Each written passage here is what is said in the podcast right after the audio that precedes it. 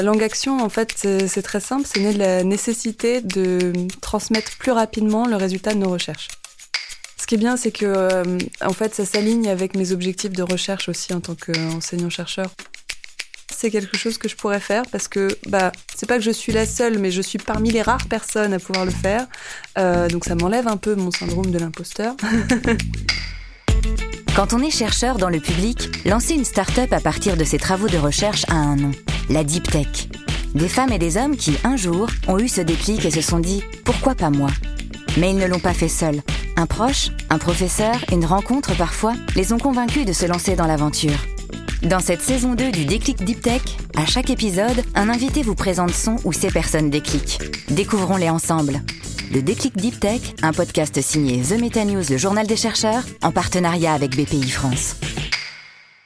Chers auditeurs, bonjour, bonjour à tous. Je m'appelle Laurent Simon, journaliste pour The Meta News, et bienvenue à cette saison 2 du Déclic Deep Tech. Alors, évidemment, je ne suis pas seul, je suis en présence de, de Charlotte. Bonjour Charlotte. Bonjour.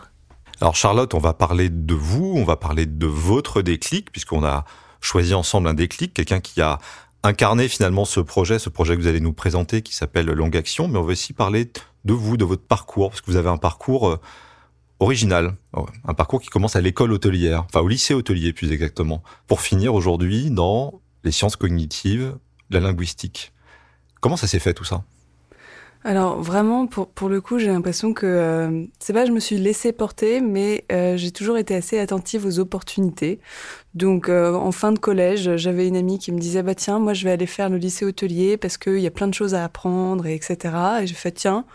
Qu'est-ce que j'ai à y gagner? Ah oui, ça me paraît bien, je vais aller au lycée hôtelier. Et puis en fait, au bout d'un an, même pendant cette année, j'ai un prof de français qui me disait mais tes analyses, elles sont vraiment intéressantes. Est-ce que tu es sûr de vouloir continuer dans, dans les métiers de l'hôtellerie? Et ben, je l'ai vu comme une opportunité de me réorienter vers le parcours général. Je dis, ah ben non, tiens, je vais tenter de repartir euh, dans, euh, dans la littérature. Et euh, enfin, tout ça, c'est vraiment une suite d'événements comme ça. C'est-à-dire, je suis partie en linguistique parce que j'ai eu des cours d'option de linguistique où je me suis dit, tiens, c'est intéressant, je vais partir vers ça. Et, et j'en arrive là, un peu par une suite de coïncidences et de chances et de et de, de sérendipité, comme on dit. Pardon De sérendipité, comme on dit. Ah, je, ne connaissais pas. on en apprend tous les jours. c'est le mot savant qui veut dire au petit bonheur la chance. D'accord, bah c'est un peu ça. C'est un peu. Euh, moi, je le vois comme une forme d'optimisme, de, en fait. C'est un peu euh, dans chaque euh, opportunité, choix que je pouvais faire, je regardais, je me disais tiens, il y a tout ça que je pourrais gagner. Bah, j'y vais. Alors, on parlait de déclic. je parlais de déclic au début de l'enregistrement de ce podcast. On parlait de ce professeur de, de lettres. Ce n'est pas votre déclic. Alors, je, je précise aux auditeurs parce qu'on a essayé de retrouver sa trace. Euh, il s'appelle Dimitri Zonen. Peut-être qu'il écoutera ce, ce, podcast et que et que vous reprendrez contact ensemble, même si vous avez vous avez gardé contact au, au fur et à mesure. Euh, ce sera une autre personne déclic qu'on appellera dans, dans quelques minutes. Je veux pas brûler les étapes. Euh, on va revenir sur votre projet, votre parcours. On l'a on l'a compris. Vous partez de lettres pour arriver dans les sciences cognitives, la linguistique. C'est déjà un parcours en soi original voire exceptionnel. Euh, mais qui, mais je voulais qu'on se penche d'abord un tout petit peu sur Langue Action. Langue Action, qui est votre projet pour lequel vous avez remporté un, un prix euh, IPHD. Donc bravo pour ça. Est-ce que vous pouvez nous l'expliquer? Euh, oui, bah, Langue Action, en fait, c'est très simple. C'est né de la nécessité de, transmettre plus rapidement le résultat de nos recherches. C'est-à-dire que euh, au sein euh, des laboratoires dans lesquels je travaillais, on avait développé des outils de diagnostic des troubles dans la langue des signes française qui n'existaient pas jusqu'à présent. Et euh, moi, ça me posait vraiment problème de me dire, ça reste dans le monde de la recherche, ça va mettre 10, 15 ans avant que des professionnels de santé euh, apprennent, ne serait-ce que ça existe. Et donc, je voulais accélérer ce processus et je me suis dit, bon, bah, par quel organisme est-ce que je peux euh, passer? J'ai pas trouvé. Donc, je me suis dit, il faut que je fasse mon organisme de formation pour aller toucher le bon public, pour qu'ensuite les bénéficiaires puissent, donc les personnes sourdes qui feraient par exemple un AVC, puissent en bénéficier au plus vite. Alors je vais repréciser, parce que moi j'ignorais plein de choses en préparant ce podcast, c'est une chose que j'ai apprise finalement en le préparant. Un, il existe pas une langue des signes, mais des langues des signes, et il y a des langues des signes françaises, italiennes, espagnoles et autres. C'est-à-dire que des personnes sourdes ou malentendantes potentiellement ne parlent pas la même langue des signes, et donc il y a un besoin de, de ressources pour chacun chaque, chacune de ces, ces personnes, c'est bien ça? Bah, Tout à fait. En fait, euh, c'est vraiment, euh, pour le coup, là, vous voyez la capacité humaine à développer des langues, c'est-à-dire dès que vous avez une communauté de personnes ensemble, bah, il faut communiquer ensemble. Et donc, bah, un groupe de sourds français va communiquer, va développer des codes euh, qui vont leur être communs, et ça va faire la langue des signes française. Et il n'y a aucune raison pour qu'un groupe d'Américains à l'autre bout du monde sache exactement comment les Français ont fait évoluer leur langue, etc. Donc, vous avez des liens de filiation entre les langues. Par exemple, la langue des signes américaine descend de la langue des signes française, euh, de l'ancienne langue des signes française, mais ensuite elles évoluent chacune de leur côté, comme les langues orales en fait. Et le but de Langue Action, pour euh, repréciser les choses aux auditeurs, est d'apprendre aux professionnels de santé à reconnaître dans les signes que pourraient leur faire les sourds et malentendants des signes de souffrance, des signes de pathologie. Alors, c'est euh, en fait, c'est vraiment diagnostiqué dans le signal linguistique. En fait, pour, être très clair, ça peut être euh, quand vous faites un AVC, ce que je ne vous souhaite pas, euh, vous pouvez avoir. je touche du bois. vous pouvez avoir un impact à différents niveaux du langage. Ça peut être l'incapacité de retrouver les mots, de, de, faire des phrases correctement ou des phrases compliquées.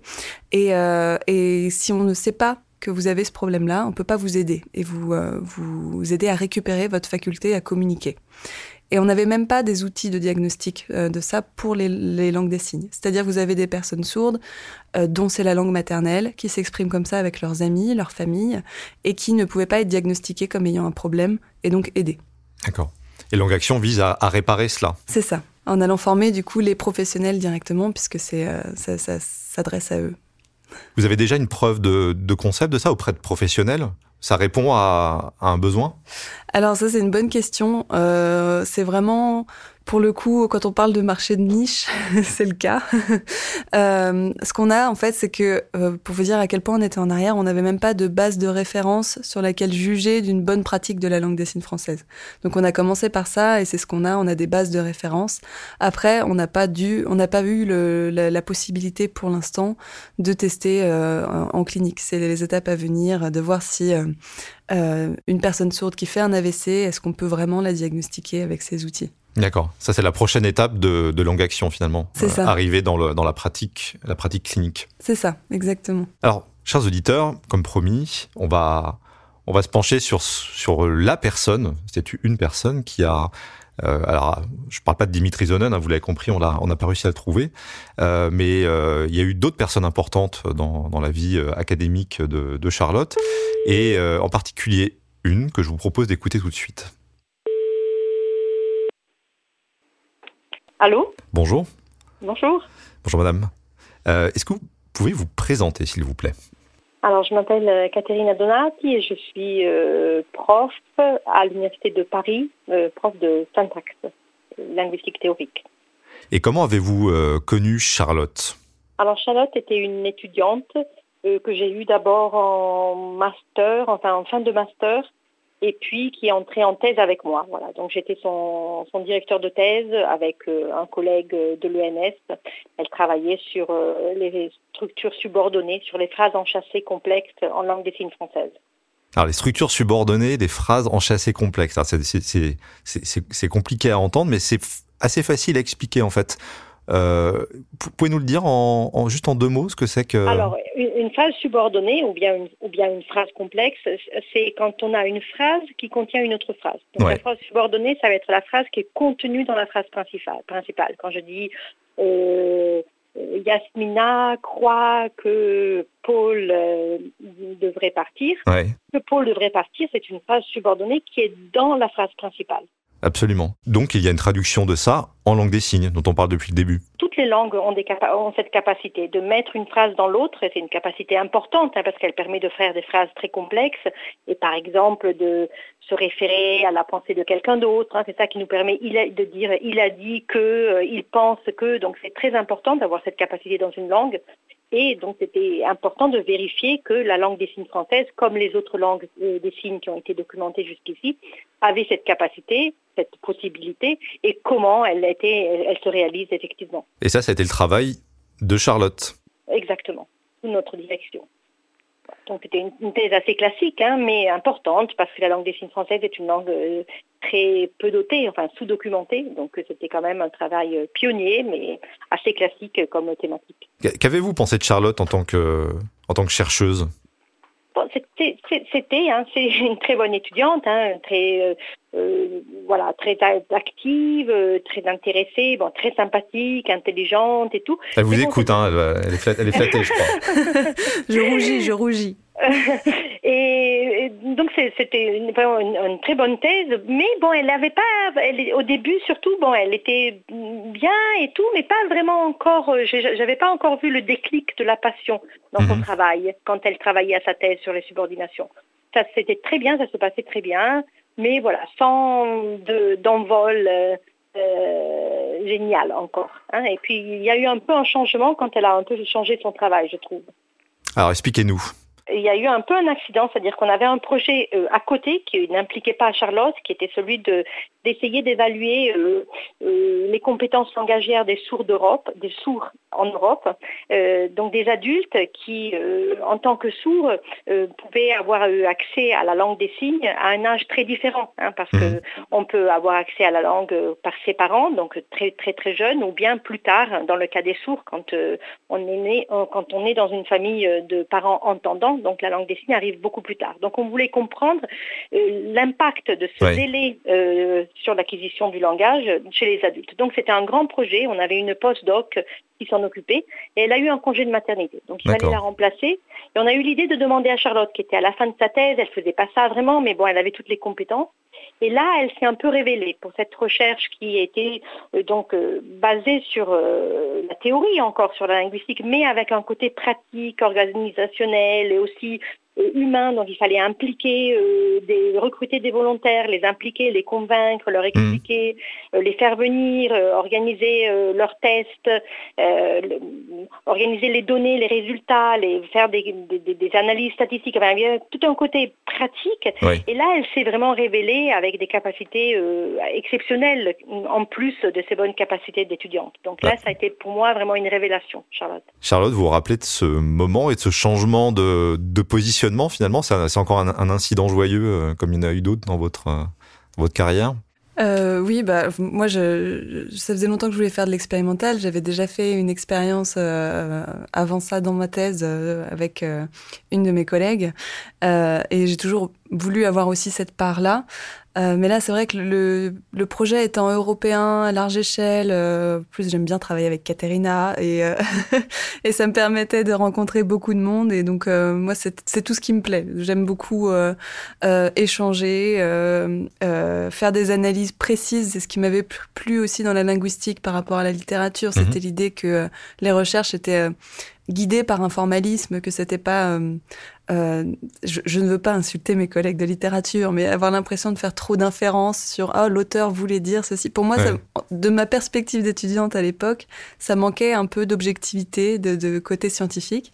Et donc là, j'étais euh, à fond dedans dans, le projet euh, Sign Hub. C'était vraiment, bah, on a des tests, on doit les développer et puis on, les, on les met en pratique. Et vous confirmez que c'est ça qui vous a mené à ce que vous faites aujourd'hui finalement bah, Tout à fait. En fait, j'avais, très envie de créer euh, une entreprise et je le faisais pas parce que j'avais pas d'idée euh, qui me paraissait singulière, euh, suffisamment singulière, suffisamment propre à mon parcours et à mes compétences. Et euh, par ce projet, j'ai enfin eu euh, bah, le déclic. c'est pas pour placer le mot clé, hein, mais euh, de me dire ah bah ça c'est quelque chose que je pourrais faire parce que bah c'est pas que je suis la seule, mais je suis parmi les rares personnes à pouvoir le faire.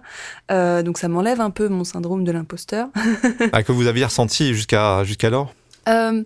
C'est pas ça, c'est plutôt dans l'idée de créer une entreprise. Là, j'aurais eu le, le, mmh. syndrome un peu de l'imposteur. J'ai euh, même là hein, d'être présente dans le podcast, etc. Je suis un peu euh, euh timide parce que c'est encore un projet que j'ai pas encore suffisamment avancé pour en être pour en être fière et etc. Donc j'en parle, mais avec beaucoup de réserve quand même. Mais oui, donc voilà, c'était enfin la, la conjonction entre mon envie de me lancer dans l'entrepreneuriat et la bonne idée.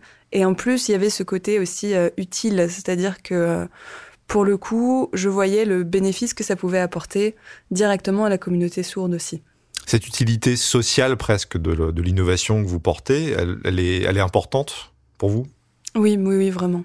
Je voulais surtout pas faire euh, euh, parce que parmi les options que j'avais considérées, je me disais bon, bah, je pourrais peut-être faire euh, des formations linguistiques en entreprise. Là aussi, je ne veux pas insulter les collègues, mais j'avais peur d'être un peu dans quelque chose d'un peu trop bullshit mhm. et j'avais besoin que ce soit utile. Un peu trop marketé, voilà. un peu trop utilitaire peut-être? Oui, c'est ça. C'est ça. J'avais besoin de savoir que ça allait être utile et utile directement à, auprès de ceux euh, avec qui vous avez déjà travaillé en fait. Oui, c'est ça, c'est ça. Et Langue Action, alors aujourd'hui, bah, vous allez pouvoir nous donner quelques informations sur l'avancée du projet précisément. On comprend que c'est c'est une naissance à laquelle à laquelle à laquelle on assiste, mais qu'est-ce qui va se passer dans les dans les mois et dans les peut-être dans les années euh, à venir pour vous? Euh, bah pour moi, là, les prochaines étapes, donc il y a cette idée aussi quand même de voir si on peut le tester en milieu clinique. Euh, ce qui est bien, c'est que euh, en fait, ça s'aligne avec mes objectifs de recherche aussi en tant qu'enseignant-chercheur. Donc du coup, euh, tant que j'avance dans mes recherches, ça nourrit aussi mon projet d'entreprise. Euh, et donc, euh, les prochaines étapes, c'est de, euh, de, le développer en milieu clinique et surtout d'aller ensuite se renseigner auprès des orthophonistes, des professionnels de santé pour leur proposer ma solution. Parce que vous ne l'avez pas précisé jusqu'à présent, mais vous êtes euh, maître de conférence depuis, depuis peu d'ailleurs à, à, Paris 8. Oui, c'est ça. Bah, j'ai eu le, poste, euh, j'ai passé les concours en, en, avril ou en mai, en, mai de cette année, un peu euh, en plan B, en me disant, bon, j'ai mmh. mon projet d'entreprise, euh, je sais que c'est impossible d'avoir un poste de maître de conférence, mais bon, là, il y en a deux qui... euh, tant qu'à rien à rigoler, effectivement, ça semble impossible de, de, nos jours, malheureusement, mais, mais c'est fait quand même, vous l'avez eu. Ouais. Oui, mais c'est pas faute de, de m'avoir répété que non, mais on n'a pas un poste comme ça euh, juste deux ans en finissant, après avoir fini sa thèse. Mais bon, bah, il se trouve que j'ai eu de la chance et, et voilà. Encore une fois. Encore une fois, oui, oui, oui, oui. Beaucoup de chance. Katerina, je, je, je, vous écoute très bien. Vous, euh, ce, ce, parcours, euh, celui de, celui de Charlotte, vous l'avez déjà connu, vous qui avez certainement encadré d'autres euh, étudiants, d'autres chercheurs, chercheuses? Alors je crois que Charlotte a eu de la chance, c'est vrai, c'est-à-dire qu'elle a eu les, opportunités au bon moment, même peut-être tôt dans sa carrière, mais je pense qu'elle a aussi énormément de mérite. Hein. Donc euh, c'est vrai qu'il arrive euh, à des étudiants qui ont beaucoup de mérite de ne pas avoir l'opportunité pour euh, pour créer une entreprise ou bien pour euh, euh, pour entrer à l'université parce que tout simplement il n'y en, a pas l'occasion et elle elle l'a eu mais bon elle a vraiment beaucoup de mérite. Et surtout elle a je voulais dire voilà elle a cette capacité qui est assez exceptionnelle dans notre milieu de chercheurs de conjuguer une très bonne intelligence et de grandes capacités de recherche et ces capacités aussi humaines, pratiques, qui ne sont pas très, euh, pas très fréquentes dans notre milieu où on est un peu des geeks souvent, on est un peu timide, on ne sait pas trop, quoi, comment faire les choses pratiques avec les, les gens, voilà. Elle, elle a cette capacité humaine et organisative, en plus de ses capacités de chercheur, qui la rendent, je, pense, vraiment exceptionnelle et bon, elle a eu la chance de pouvoir le montrer et voilà, d'avoir euh, très vite des, des, des, succès euh, qui, la, qui vont l'amener à pouvoir euh, réaliser ces projets qui sont très bien. Alors chercheuse, prof, enfin maître de conférence en tout cas, euh, donc une charge d'enseignement comme on dit, euh, et entrepreneuse. Euh, comment vous voyez les choses, même dans votre agenda, on va dire personnel? Ça fait beaucoup de, ça fait beaucoup de projets à, à la fois. Oui, bah, c'est pas peu de le dire. Puis en plus, euh, en, en, même temps que j'ai eu mon poste, euh, j'ai aussi euh, eu une petite fille, donc euh, j'ai eu beaucoup de choses euh, en même ouais. temps. Euh, honnêtement, là, je vis de deadline, c'est-à-dire grâce à, à iPhD, j'ai un, un coaching sur mon entreprise. Ça me permet d'avancer un peu à marche forcée, c'est-à-dire que comme on a des devoirs chaque semaine, ça me permet de me dire, allez, là, il faut faire ça, comme ça, ça me fait avancer. Euh, et puis pareil pour mes cours. Bon là, il faut préparer mon cours parce que sinon, bah, j'ai rien à présenter à mes Sur étudiants. une première année en plus, il hein, faut tout préparer. C'est ça, c'est ça. Donc c'est vraiment euh, le, du séquençage de ma semaine et, euh, et, de la prioritisation, de la priorisation. Priorisation? Priorisation. Je crois. Katerina, priorisation. J'ai deux linguistes au bout du fil, j'en profite. Je suis linguiste, mais pas euh, française, donc je suis la moins la moins bon.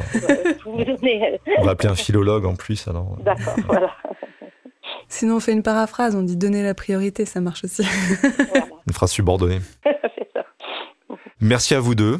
Merci Katerina d'avoir euh, témoigné pour, euh, pour Charlotte. Merci à Charlotte d'avoir témoigné tout court de, de, votre parcours. On souhaite euh, bon vent à, à, à Langue Action. Euh, chers auditeurs, merci d'avoir écouté le, le déclic Deep Tech, saison 2. Je m'appelle Laurent Simon. Lisez The Meta News, ça fait pas de mal. Et à très bientôt. Ce podcast a été réalisé par The Meta News en partenariat avec BPI France dans les studios de chez Jean Productions. À très bientôt pour un nouvel épisode. Si vous nous aimez, notez-nous sur votre plateforme d'écoute préférée.